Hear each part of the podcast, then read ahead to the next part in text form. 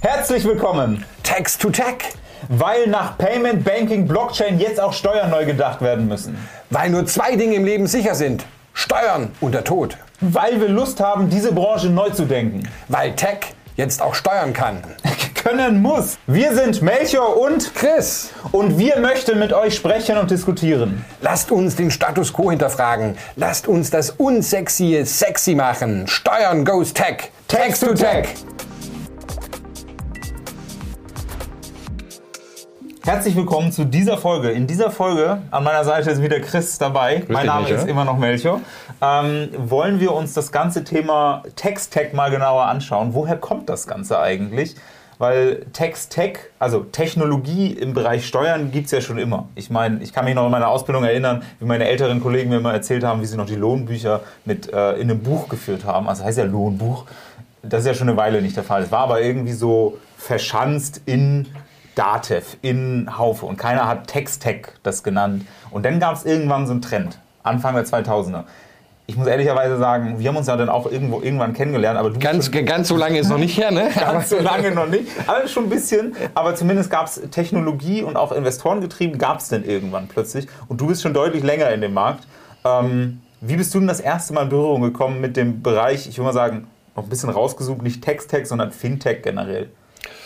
Also ähm, Fintech, also hieß es damals auch noch nicht. Es wird auch erst später dazu ähm, ähm, umbenannt. ähm, das waren natürlich die ersten äh, diese Jahre in der in der Buchhaltung. Ich bin noch in den äh, 2000 äh, in den Nullerjahren war es im Endeffekt ähm, damit erstmal in Berührung gekommen.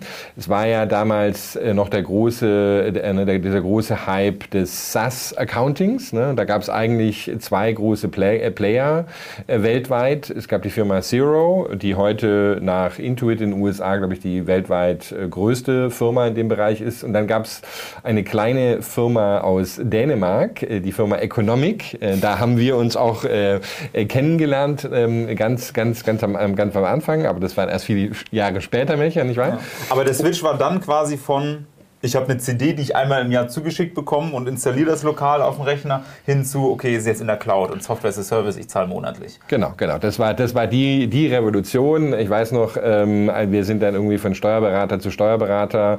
Ich war damals in, in Kopenhagen äh, ge- gezogen und haben quasi Ihnen jetzt im Ausland, äh, ne, ob es jetzt irgendwie Spanien, UK, Dänemark oder sowas war, ähm, äh, nahezubringen, so ja, die Buchhaltung kann jetzt auch Cloud. Ne, das war damals ein großes Thema. Im Rest der Welt ging dieses relativ schnell, die Menschen davon zu überzeugen. In Deutschland sind wir teilweise heute noch nicht da, aber das ist ein anderes Thema. Aber das waren im Endeffekt bloß die Player. Irgendwann hat dann Zero mal ähm, ähm, einen, äh, sind ja in die Börse gegangen, kommen ja aus Neuseeland ur, ähm, ursprünglich und haben dann quasi Economic abgehangen. Aber so habe ich quasi diese wirklichen Anfänge in dieser Branche noch Ja. äh, ziemlich genau mitgekriegt. Ne? Und das war eben, wie du sagst, das hieß noch gar nicht Fintech. Das war eigentlich nur Buchhaltung. So, Buchhaltung, SaaS, Accounting, Software und dann. Genau, genau. Ich meine auch, äh, ähm, das Thema war damals, äh, es ging wirklich darum, äh, da habe ich auch mit Haufe das erste Mal damals in der Zeit Kontakt gehabt. ähm, Haufe hat ja nach wie vor auch beide Produkte. LexWare, LexOffice. Ist Genau, und laufen beide hervorragend meines Wissens nach. Also von dem her, wie gesagt, in Deutschland sind wir noch nicht ganz an dem Punkt. Ja, wenn ich jetzt an meine Erfahrungen im Ausland denke, in, in, in Großbritannien, in Spanien, Frankreich, wo im Endeffekt die, die SaaS-Player schon seit langem äh, hoch dominant sind. Ja. In Deutschland ähm, sind wir immer noch, äh, glaube ich, bei ungefähr 50-50. Ja. Also es dauert schon immer alles äh, deutlich viel länger diesmal. Je Aber- nachdem, wo man ist. je, je nachdem, wo man ist. Aber gut, äh, damals war es auch, um, um fair zu sein, äh, die ersten Schritte waren wirklich so die CD-ROM dann, äh, dann ähm, online zu bringen, wie du schon gesagt hast. Und ich würde sagen, die Komponenten, die vielleicht es heute zu einem Fintech machen, nämlich dass die Buchhaltung, kommen wir sicher Ja. wahrscheinlich auch drauf, heute viel, viel integrierter ist, eine andere Dimension hat und auf einmal auch Payment und Banking und irgendwas kann. Ähm, das war damals auch noch nicht der Fall. Ne? Also ich, Ja. weiß, ich weiß noch irgendwie 2000 12 habe ich, glaube ich, in, in Dänemark bei einem Hackathon das erste Mal dann deutsche Bankkonten in die Software. In Deutschland waren wir recht weit. Wir hatten eine gute Banking-API Ja. integriert. Das war im Endeffekt, das hatte mir damals keiner geglaubt, dass es ginge. Und wir haben das dann im Hackathon gemacht. Und ich weiß noch, äh, wie sie alle vor mir standen und mich anschauten und so, wow, das geht auch. Ja. Und das ist dann vielleicht auch so die Geburtsstunde im So- so Endeffekt des, der des, Dreh. des Fintechs eigentlich. Ne? Und genau, wir haben uns, glaube ich, zwei Jahre später, 2014, meines Wissens das erste Mal uns über den Weg gelaufen. Ähm, und ich kann mich auch noch daran erinnern, ähm, deswegen, ich, ich kannte zwar diese Accounting-Lösung, kannte ich da auch schon.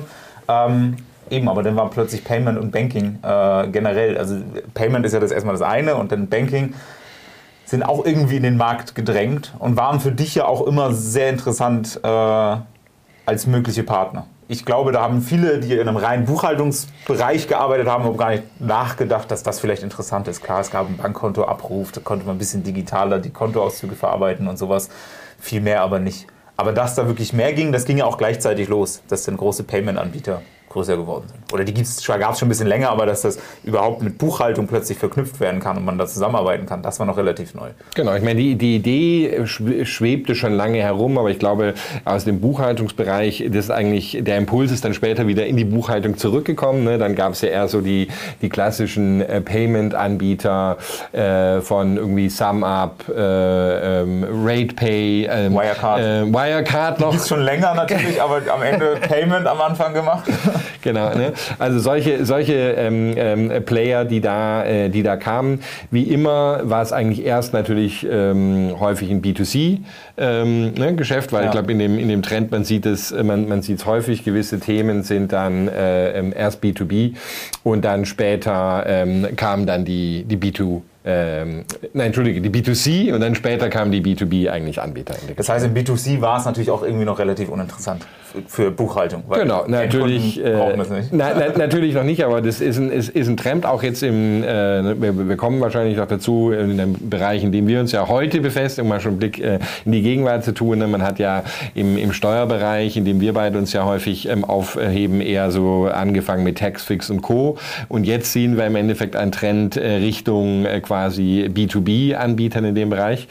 Ähm, aber das ist, glaube ich, so eine Parallele, die ich eigentlich in vielen Industrien gesehen habe. Ja. Und also das heißt, man, da konnte man sehen, okay, es gab irgendwann mal Buchhaltungslösungen, parallel gab es auch so die Payment-Lösung.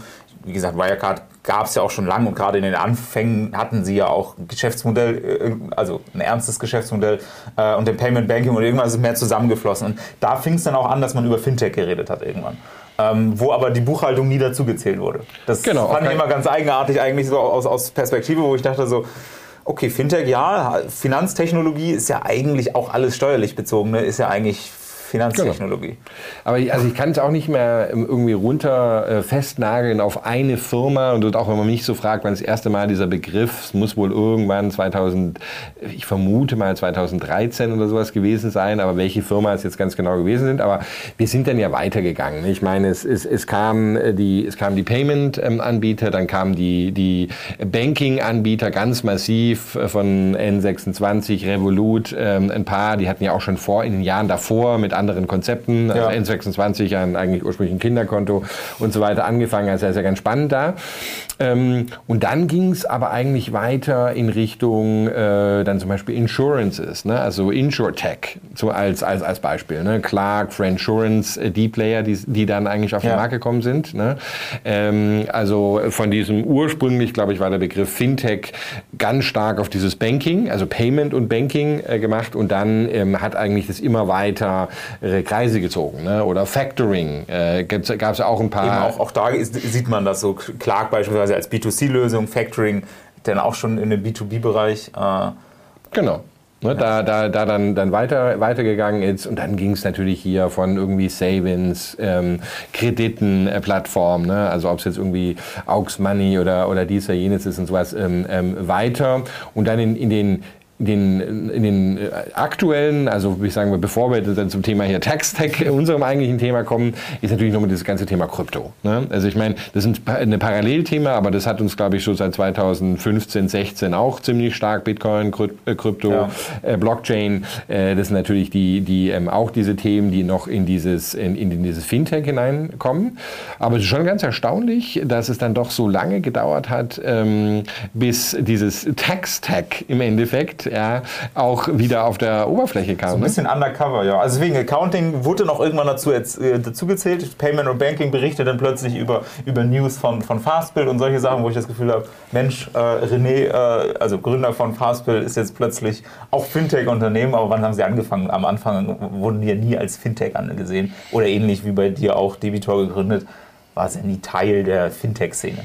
Äh, eher so als Gast auch dabei, weil interessanter Stakeholder gewesen. genau, genau. Ne? Aber ich glaube, ist, dass, dass das wirklich ähm, da heute dazu zählt und auch jetzt äh, quasi sogar einen eigenen Unterbereich äh, langsam dazu macht, das ist wirklich diese Entwicklung äh, hin zu, ähm, es geht nicht nur um Buchhaltung. Ne? Ich meine, natürlich ist das Ganze auch äh, deutlich technologischer geworden, als es, ähm, als es früher ist, aber es wird eben auch viel mehr andere äh, Bereiche, also äh, Payment und Banking ist ja nur ein Bereich, ähm, ja.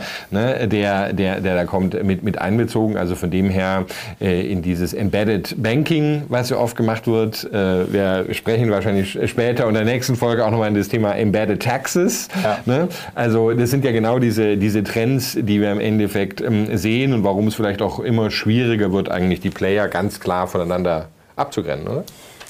Könnte ein Trend sein für die Zukunft, dass wir immer noch mehr sehen, dass man immer schwieriger sagt, wer macht eigentlich was oder es gibt immer mehr All-in-One-Lösungen. Das genau gucken wir uns dann äh, wahrscheinlich in der nächsten Folge mal gemeinsam an. Genau und das erste Mal würde ich mal sagen, so rein Text-Tech-Begriff oder dass ein, ein, ein Steuertechnologie-Lösung groß geworden ist. Klar, es gibt so die Häuser, die das Inhouse schon gemacht haben, äh, Haufe, Buhl äh, und sowas. Das gab es auch immer mal, aber wirklich, dass jemand von extern Geld bekommen hat. Ich glaube, erste, das erste Ausrufezeichen hat, glaube ich, Textfix gesetzt. Das ist so fast zwei Jahre her, ähm, wo wirklich eine große Runde gesetzt wurde für äh, eine App, die private Steuererklärung macht. Also ganz normal Einkommensteuererklärung. Genau, ich meine, das ist also das ist jetzt aus der aus der äh, wie soll ich sagen aus der Fintech-Sicht, die wir natürlich haben, äh, schon richtig. Aber wenn du dir das anschaust, ich meine, was ist Taxfix? Ähm, es ist sicher ein, ein sehr cooles, ähm, eine sehr coole Oberfläche. Es ist ein bisschen, ne, wie, wie sagen das N26 der der B2C Tax äh, Player, ja. auch große Internationalisierungspläne, ja. Ähm, aber ähm, wenn man es anschaut, Smartsteuer, mit Smartsteuer hatte zum Beispiel Hauwe ja schon lange, Buhl mit Wieso ähm, auch schon lange eigentlich ähm, ähnliche Angebote. Ja, genau, ursprünglich noch auf der CD-ROM, wie du auch, auch da eben ähnlich wie im Accounting. Auch, ich, auch vermute ich, dass man das heute auch immer noch bei Aldi, Lidl, Penny und was weiß ich wo an der Kasse immer noch seine 10 Euro CD äh, mitnehmen kann, um seine Steuererklärung. Wird wahrscheinlich immer noch funktionieren. Ergibt ehrlicherweise immer weniger Sinn, weil es gibt immer schönere Lösungen und selbst das Finanzamt-Interface, also Elster Online, ist inzwischen durchaus nutzbar, wenn man zumindest, also Elster Online, wenn man ein bisschen Ahnung hat, wie das alles aufgebaut ist.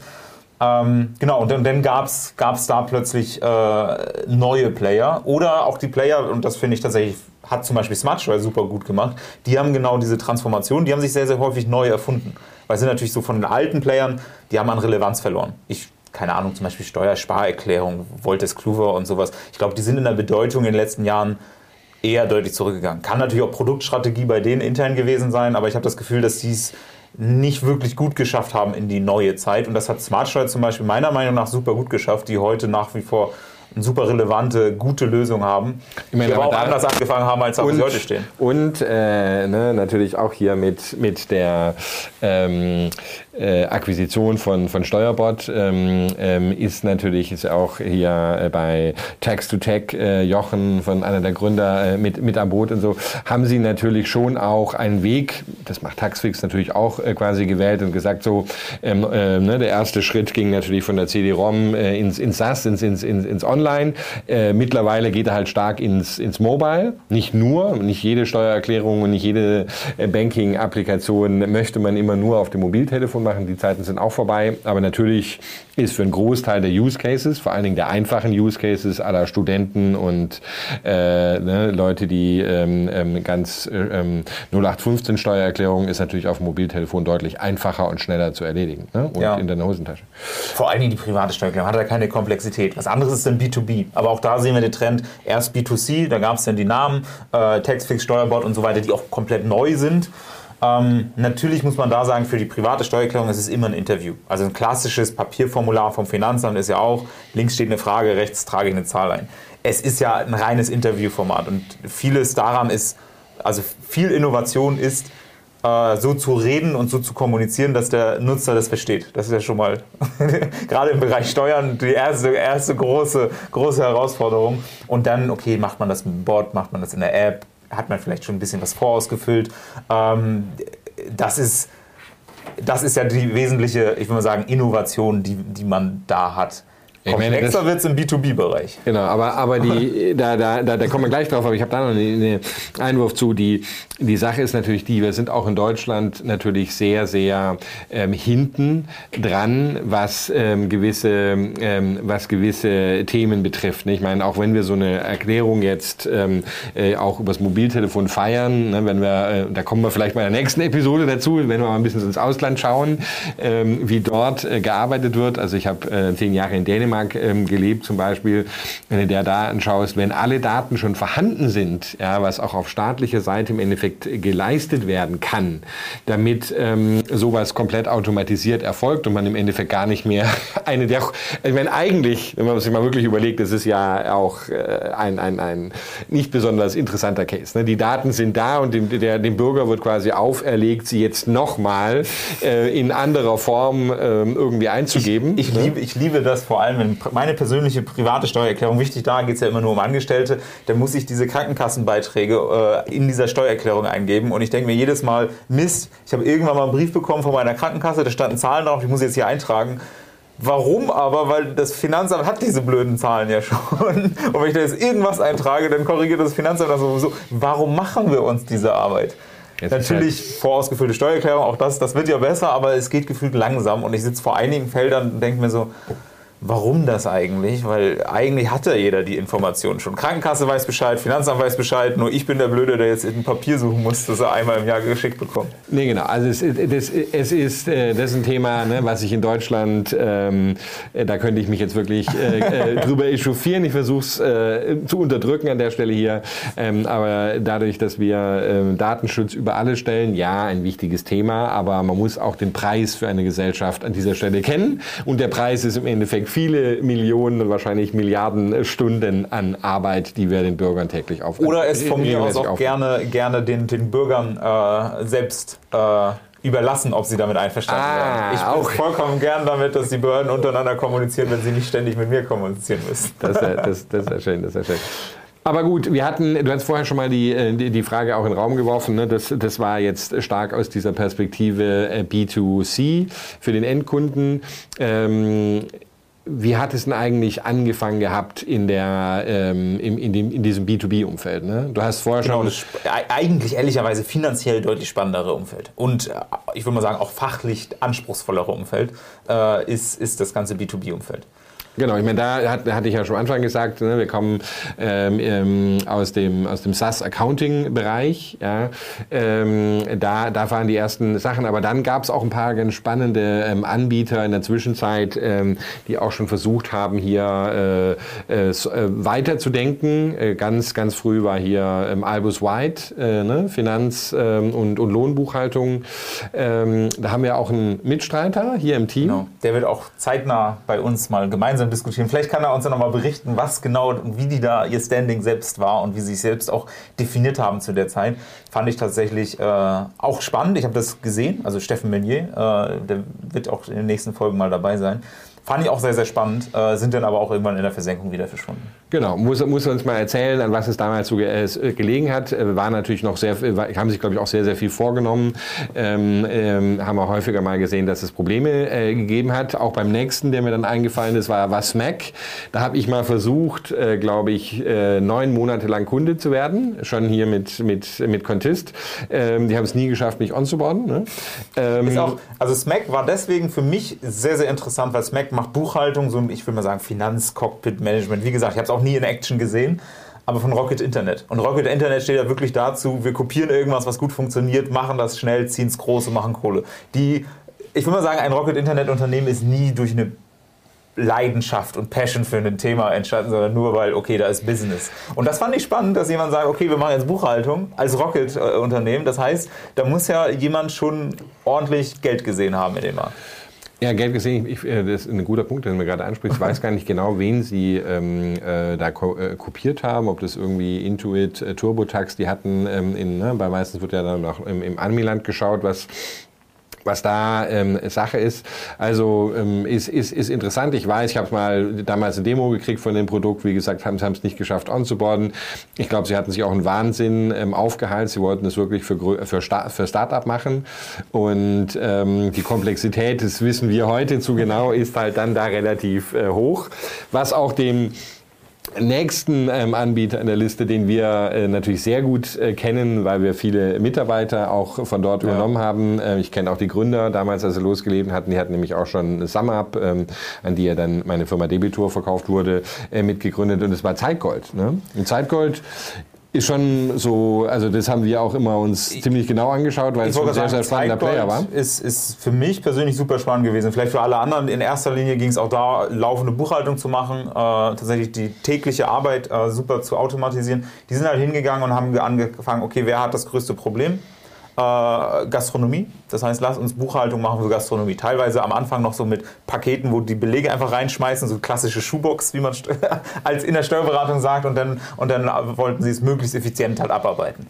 Ähm, Finde ich als Modell so eine All-in-One-Lösung. Ich habe einen Anbieter, der das technologisch effizient macht und so finde ich wahnsinnig gute Idee. Ähm, und ja, es ist natürlich jetzt, jeder, der aus der Steuerberatung kommt, sagt, um Himmels Willen, Ausgerechnet Gastronomie. Warum? Ist ein Minenfeld ohne Ende. Gerade wenn du als, ich würde mal sagen, Fachfremder da reingehst. Ähm, ganz, ganz schwieriges Umfeld. Und hat aber für eine Weile echt ganz gut funktioniert. Und dann, ich glaube, es hat schon so ein bisschen gebröckelt und dann war halt natürlich Corona, Gastronomie und dann geht man in Rekordgeschwindigkeit auch mit, den, mit der Kundengruppe eigentlich unter und hat mhm. keine Chance. Aber es war, ich meine, wie, ich mir die Geschichte immer erzählen habe lassen, ähm, es war halt auch so, am Anfang haben sie wirklich versucht, ähm, die hatten auch Lohnbuchhaltung mit drin, die haben irgendwie versucht, größere, kleinere Zeit, Firmen ja. und so. Ne? Das ist halt so im Endeffekt, wenn man das Textbuch der Startups sich anschaut, ähm, Startet äh, mit Komplexität und näherst dich. Äh, ist, ist halt meistens schwierig. Ich hatte ein super Tech-Team, ich glaube dann am Ende irgendwie auch so bis 130 äh, Entwickler. Israel, glaube ich, die Technologie, das Produkt, was sie da gebaut haben, war echt toll. Ist mega, mega, mega schade, dass, dass dieses ähm, äh, tolle Startup äh, dann, es gibt es ja, wir sind ja dann gekauft worden, gehen jetzt halt in eine ganz andere Richtung, aber das in dem Bereich eigentlich nicht mehr gibt. Aber war ein sehr guter Vorläufer im Endeffekt. Manchmal ähm, ist man, muss man das richtige Zeitpunkt äh, finden. Ich glaube auch, also ich war vieles war, war, also aus meiner Perspektive ist natürlich nur subjektive Einschätzung, war aber sehr smart gedacht von denen. Ich glaube auch, es gibt so zwei, zwei Probleme. Also in erster Linie glaube ich eins, sie haben an der komplexesten Seite der Problemlösung angefangen. Hätten sie angefangen mit den einfachsten Kunden äh, und, und dann sich in der Komplexität gesteigert, wäre, glaube ich, das anders ausgegangen. Ja, und so ein Corona hat es dann halt einfach beschleunigt. Also ich meine, das ist externe Faktoren, das kann man nun mal nicht vorhersehen. Kann man auch nicht. Ne? Dann haben wir noch ein anderes äh, in äh, Startups, ähm, äh, ist mir eingefallen, äh, Candice. Ähm, die sind, glaube ich, wenn ich mich recht entsinne, äh, auf einem Hackathon von Figo damals. Ähm, auch einer der, äh, der, der, großen äh, Vorreiter ähm, im, in, in, in dem Bereich, ähm, auch im, im, im, im, im Legal eigentlich ne? oder RegTech-Bereich mit ihrem Tax-Schild, was sie damals gemacht haben, können wir vielleicht später auch nochmal die Parallelen zur, zur Steuerbranche ziehen, ist auch sehr spannend. Naja, also ähm, kann es, ähm, gibt es heute noch. Ähm, ich ähm, bin nicht super äh, tief mit, äh, mit bei, äh, drinnen bei denen, aber ähm, ich sehe immer, die machen sehr, sehr gute ähm, äh, Unternehmenskommunikation äh, auf LinkedIn, habe ich verfolgt. Vielleicht sollten wir die auch mal einladen, wäre mal spannend zu hören. Ich fand den, den Ansatz immer, die haben so ein bisschen das, das anfangs dieses Interface, so Gmail für for Accounting gehabt. Das gefiel mir. Das war auch, es war ein, schien ein ganz guter Ansatz zu sein. Ähm ist für mich auch Kenntnis ein bisschen, ich weiß nicht, ob das nur so extern wirkt, weil ich kenne auch jetzt persönlich intern keinen, deswegen sehr, sehr gern. Äh, falls, liebe Endes äh, Leute, Gründer, äh, sehr, sehr gern würden wir mal diskutieren, weil das, was ich von außen sehe, ist, ähm, die haben sich auch sehr häufig neu erfunden. Die sind zwar immer, immer geblieben, grob so Buchhaltung-Thematik, äh, aber ihr Ansatz, wie sehr sie auch äh, Machine Learning einsetzen und, und sowas, haben die, die sind immer jung geblieben in dem Ansatz, wie sie das Problem lösen. Das, und das, mhm. das gefällt mir, äh, weil es entwickelt sich halt alles ganz schnell. Eben das, was ich vorhin gesagt habe über Smartsteuer, wo ich das Gefühl habe, die entwickeln sich auch laufend weiter und sagen nicht, das haben wir jetzt entwickelt und damit fahren wir jetzt für immer, habe ich auch das Gefühl, dass Candice da sehr, äh, sehr, sehr, sehr beweglich ist und in, in, in, anpassungsfähig, was glaube ich gerade in dem Markt, der sich noch wahnsinnig schnell verändert, so ein bisschen die Lebensversicherung ist, weil sonst ganz schnell auch wieder vorbei ist. Hm. Melchior, ich glaube, wir haben jetzt uns äh, die ein bisschen so die Geschichte, ne, wie, wie kommen wir eigentlich äh, von, von Fintech, Payment and Banking, äh, dann über Krypto bis heute jetzt zu, zu Tax-Tech, äh, mal grob äh, umrissen, was verstehen wir auch darüber, ne, was, was zählt rein, was ist nicht.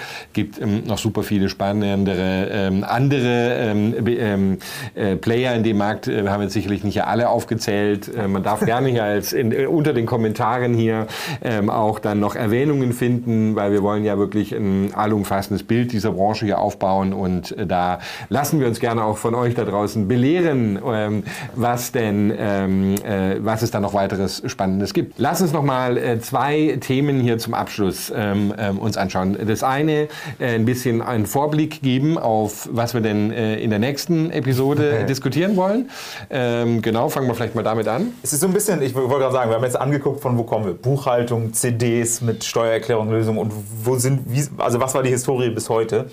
Was ich persönlich natürlich spannender finde, ist, wie geht es denn jetzt weiter? Was sind denn die Trends, die es jetzt heute eventuell auch schon sieht? Ich glaube, so ein paar grundsätzliche Trends, erst B2C, dann geht es immer mehr in B2B-Richtung. Ähm, das sind einfach so Trends, die man sehen kann. Man kann, glaube ich, auch viel Analogien ziehen zwischen Payment und Banking äh, und, und dann sagen, okay, so eine ähnliche Ablauf wird es wahrscheinlich auch irgendwie in dem Steuerbereich geben. Hypothese. Ob das so stimmt, werden wir sehen oder werden wir auch gemeinsam selbst versuchen und, und äh, challengen. Ähm, genau, Embedded Text hast du ja angesprochen. Deswegen so ein bisschen Überlegung, wohin könnte es eigentlich gehen. Ist auch immer mehr Nischenanbieter, die wir gar nicht so angesprochen haben, aber dieses Jahr auch riesengroßes Thema ist Grundsteuer. Da gibt es jetzt auch Lösungen, die sich nur mit der Grundsteuerthematik äh, beschäftigen. Die werden natürlich nachhaltig nicht ein Standalone-Businessmodell äh, haben, sondern die werden wahrscheinlich nur überleben können, wenn sie sich anderen anschließen. Beispielsweise Fino bei Datev.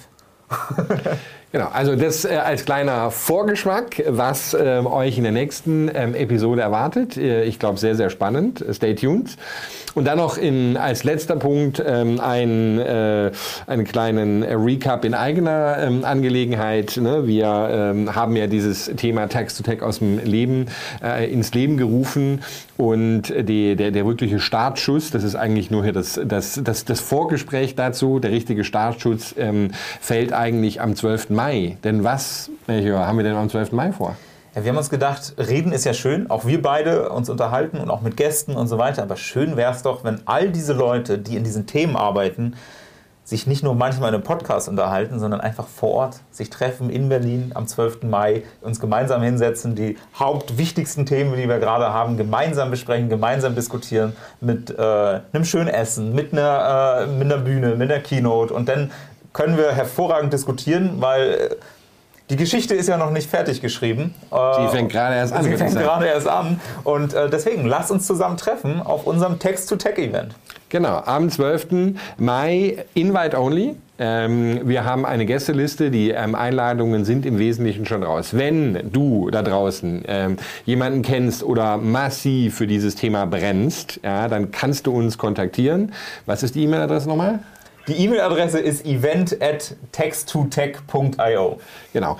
Schreibt uns, ähm, wenn ihr glaubt, ihr müsstet auch unbedingt dabei sein. Ihr brennt genau wie, äh, wie wir für dieses Thema. Wir wollen die jungen Wilden nämlich alle die, die da draußen äh, gerade mit Startups an Technologie für die Steuerbranche ähm, tüfteln, äh, vielleicht noch gar nicht auf dem Markt sind, weil in Stealth Mods und so, all diese Leute wollen wir ähm, einladen und auch äh, ähm, aus ne, den, den, Big Four und, und anderen äh, größeren Softwareunternehmen die, die, die Geschäftsführungsebene und uns sich einmal einen Tag quasi austauschen. Wo geht es hin? Melchior, in diesem Sinne würde ich sagen, Text to Tech!